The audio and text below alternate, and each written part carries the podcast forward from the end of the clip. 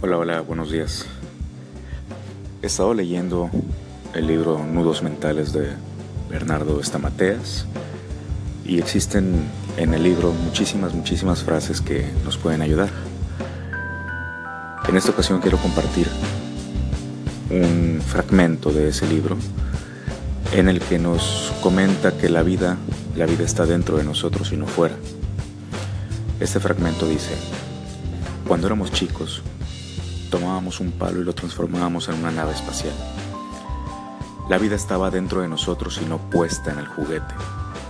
A medida que crecimos, fuimos engañados o entontecidos y comenzamos a pensar que en los juguetes, como el coche, la casa, el televisor, el ordenador, el móvil, etc., estaba la vida. Así, buscamos fuera, cuando la felicidad está dentro de nosotros. Que tengas un muy buen día.